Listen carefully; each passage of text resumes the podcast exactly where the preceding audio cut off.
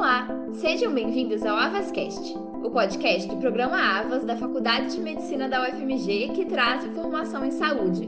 Meu nome é Gabriela Costa Longa e eu sou Cristiana. Somos estudantes de medicina do sexto período da UFMG. Nessa edição, vamos falar sobre o impacto da Covid-19 nas residências médicas. A residência médica é o programa que garante a especialização de médicos e repercute diretamente na qualidade da prática médica e do atendimento em saúde da sociedade. Mas com a pandemia de coronavírus, que modificou a dinâmica dos atendimentos e cuidados com os pacientes, muitos não têm conseguido praticar as habilidades previstas no programa. Para conversar sobre esses novos desafios e como fica a formação dos residentes, recebemos hoje a doutora Marilene Vale de Castro Monteiro, professora associada do Departamento de Ginecologia e Obstetrícia da Faculdade de Medicina da UFMG e coordenadora da Comissão de Residência Médica do Hospital das Clínicas da UFMG. Confira a seguir a nossa entrevista. Olá, doutora Marilene, seja muito bem-vinda. É um prazer recebê-la aqui hoje. Estamos passando por um contexto emergencial e queria saber quais são os principais desafios da pandemia no funcionamento dos programas de residência e na formação dos futuros especialistas. Agradeço o convite e esse impacto tem sido enorme. Nós podemos separar o impacto das clínicas cirúrgicas e das residências de áreas clínicas. O impacto é muito maior nas clínicas cirúrgicas, uma vez que os serviços não essenciais foram todos suspensos na rede pública. Com isso, a maioria das cirurgias eletivas foram suspensas.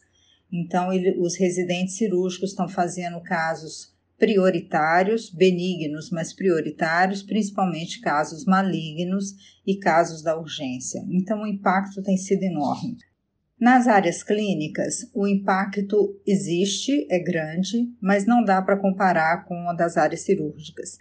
As áreas clínicas, principalmente a clínica médica, a infectologia, tem tido hematologia, pneumologia, tem tido oportunidades ímpar de aprendizado. A vivência dessa pandemia será inesquecível para todos nós, mas a vivência clínica, a experiência humana, a capacitação, a aquisição de habilidades das áreas clínicas não tem sido tão impactada. Algumas áreas eu posso dizer até que estão bem sobrecarregadas, como a clínica médica e a infectologia, pneumologia acaba que sempre diante de situações drásticas, dramáticas, como as que nós estamos vivendo, tem um lado que é de grande aprendizado, e isso eu posso dizer que essas áreas têm tido. Com relação ao funcionamento e à formação dos futuros especialistas, foi amplamente discutida a prorrogação de alguns programas de residência médica, mas não conseguimos ter uma adesão grande na maioria dos serviços, mais de 75% dos residentes do país inteiro responderam um questionário se gostariam de solicitar a prorrogação da residência frente à Comissão Nacional e ao MEC, a maioria disse que não, principalmente os residentes que vão formar agora, dia 28 de fevereiro de 2021. Não temos dúvida nenhuma que a aquisição de habilidades, as competências e o conhecimento que gostaríamos que tivesse tido é, foi inferior ao desejado, principalmente nas áreas cirúrgicas. Então, eu acho que a formação do especialista vai ser prejudicada sim. A maioria deles acabará procurando outras alternativas de maior especialização, como fellow, como acompanhar algum serviço, seguir uma área acadêmica, mas que eles possam tentar adquirir o que for perdido, parte do que foi perdido. Já se sabe que os residentes podem ser vetores de transmissão do coronavírus dentro dos hospitais. Também sabemos que a taxa de adoecimento dos profissionais de saúde pelo coronavírus é alta. Então, como é feito o controle dessa situação para maior segurança dos residentes?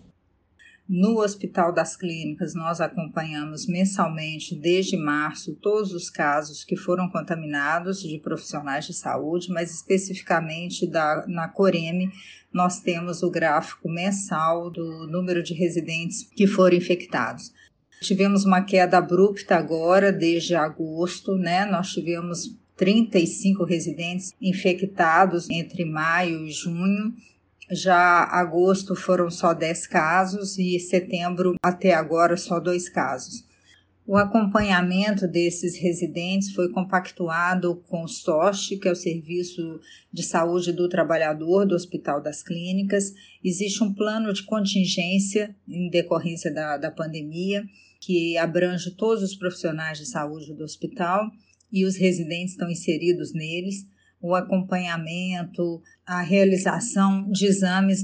Nós não tínhamos é, disponibilidade de exames no auge da pandemia. Agora, de agosto para cá, a Secretaria de Saúde doou para o hospital vários kits de exames, mas foi feito esse suporte aos residentes. Muitos se afastaram por sintomas de suspeição ou por terem contato com o paciente ou mesmo contato domiciliar. Muitos se contaminaram fora do hospital então, foi feito um acompanhamento mês a mês desses casos. Doutora Marilene, e como fica a situação dos residentes que fazem parte do grupo de risco para o coronavírus?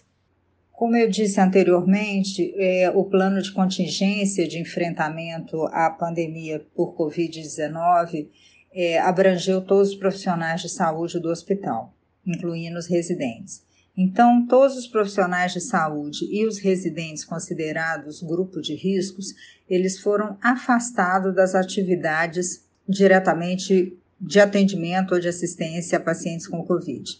Então, eles foram deslocados para atividades que não eram de risco, algumas atividades remotas, algumas atividades de pesquisa, de levantamento. Então, houve uma sensibilidade em adaptar a escala desses residentes de grupo de risco durante a pandemia. Isso vigora até hoje. Nós incluímos também as gestantes, as puérperas, né, todas as outras situações que o residente chegou até o supervisor do programa, identificou o seu problema.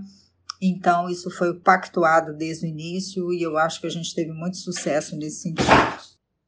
Nesse momento de um serviço de saúde mais sobrecarregado, com muitos desafios, é possível que ocorra mais casos de burnout, conhecido também como síndrome do esgotamento profissional e até mesmo de adoecimento psíquico. Como as questões de saúde mental estão sendo trabalhadas com os residentes? Desde o início da pandemia, o programa de residência médica em psiquiatria e o serviço clínico de psiquiatria fizeram um trabalho excelente de oferecer suporte emocional, de saúde mental a todos os profissionais de saúde e também para os residentes. Então, desde o início, eles têm esse serviço à disposição deles para recorrer. Nós sabemos que a síndrome de burnout, ela no nosso hospital, no inquérito que nós fizemos há três anos atrás, ela gira em torno de 24% de todos os residentes, num universo que hoje nós temos 535 residentes no hospital. Então, nós já tínhamos desde então, quando identificamos isso, um programa de saúde mental apenas para o residente e que tem tido êxito em acolher, em dar um primeiro atendimento. Nós temos uma psiquiatra que tem uma carga horária destinada exclusivamente para esse atendimento. E com a pandemia, o serviço de psiquiatria fez esse trabalho excelente, que ainda está disponível até hoje, e a maioria dos atendimentos online mas foi oferecido esse suporte, repito, a todos os profissionais de saúde, mas especificamente aos residentes do Hospital das Clínicas. Doutora Marilene, durante a pandemia, houve redução de procedimentos complementares e cirurgias. Os atendimentos ambulatoriais também diminuíram. E como a residência médica é essencialmente prática, ela pode ficar comprometida sem esses procedimentos. Existe alguma proposta para reposição dessa carga horária perdida? E caso tenha, como vai funcionar? Será realizada de forma individualizada para cada especialidade, por exemplo? Com relação aos programas que tiveram maior impacto durante a pandemia, como eu disse anteriormente, a Comissão Nacional já determinou, após esse inquérito com todos os residentes do país, que não haverá uma prorrogação formal de todos os programas de residências credenciados pelo Ministério da Educação e pela Comissão Nacional de Residência Médica. Foi então determinado que cada hospital fizesse uma avaliação individual dos seus programas e aqueles programas que consideram importante a prorrogação fizessem um plano de atividades colocando nesse plano quais as escalas que seriam feitas de reposição, por quanto tempo, número de residentes que teriam essa prorrogação e dando principalmente a prioridade aos programas que nós chamamos de ano opcional, que são aquelas subespecialidades, são os programas nos quais os residentes já fizeram uma residência prévia e estão fazendo uma subespecialização mas dos nossos 64 programas de residência médica ativos no Hospital das Clínicas, apenas dois programas formalizaram esse pedido de prorrogação. Essa solicitação ela é encaminhada para a SEREM, que é a Comissão Estadual de Residência Médica, e para a CNRM, que é a Comissão Nacional de Residência Médica. Então, é um parecer consubstanciado, onde todos esses detalhes são descritos, e haverá uma apreciação da plenária da Comissão Nacional sobre a deliberação, então, individualizada por solicitação dos programas. Nós entendemos que, apesar do impacto que a residência teve na sua formação durante a pandemia, mas, por outro lado, muitos residentes querem finalizar um ciclo, principalmente o ciclo dos anos opcionais, em que alguns deles já fizeram uma ou duas residências prévias para poder fazer essa especialidade. Então, como eu disse, muitos estão procurando alternativas, como acompanhar o serviço, fazer um fellow, fazer um estágio complementar, com o objetivo de tentar melhorar sua capacitação, mas então a minoria dos programas fez uma solicitação formal de prorrogação da residência, até porque já foi sinalizado pela Comissão Nacional a dificuldade que haverá no pagamento de bolsa. E é muito difícil para esses profissionais recentes, né, acabarem a residência e não terem bolsa também. Então, eu acho que esse é um fator que impactou muito na determinação se iam ou não pedir a prorrogação da residência. Então, o pedido é individual, por programa, por hospital. E para encerrar, falando também sobre o futuro, vamos supor que a formatura dos estudantes atrase por causa da pandemia. Eles poderão fazer a residência caso sejam aprovados? Como vai ficar o edital para a entrada de novos residentes em 2021? Bom, uma vez que apenas dois programas pediram prorrogação da residência, nós acreditamos que não haverá impacto nenhum na formatura desses residentes. Eles vão concluir a residência no dia 28 de fevereiro e aqueles que têm planos de fazer uma outra residência não terão impacto nenhum com relação ao próximo processo seletivo Desses dois programas que eu citei, que solicitaram prorrogação no Hospital das Clínicas, todos dois são de subespecialidade, então nenhum programa de área básica solicitou prorrogação. Então, nesse sentido, não haverá impacto nenhum para que esses residentes façam outro processo seletivo e consigam em 2021 iniciar a residência e nós esperamos que numa situação de próximo da normalidade, em que a gente possa oferecer todo o potencial que o nosso hospital tem na qualidade e na capacitação desses residentes né, nessas atividades que é um aperfeiçoamento em serviço, né, em, em atividades práticas. Muito obrigada, doutora Marilene, pela participação e esclarecimentos. O programa de hoje termina aqui. Agradecemos a participação da professora Marilene Vale de Castro Monteiro. Eu agradeço o convite para participar e dar essa entrevista e estou à disposição para qualquer outra dúvida. Muito obrigada. E para mais informações em saúde de qualidade, escute também nossos outros episódios. Basta acessar o site medicina.fmg.br avascast e o nosso Instagram, avas21.mediofmg, para acompanhar nossas postagens. Nos aplicativos de podcasts, você pode assinar o nosso perfil e ficar sabendo sempre que tiver episódio novo.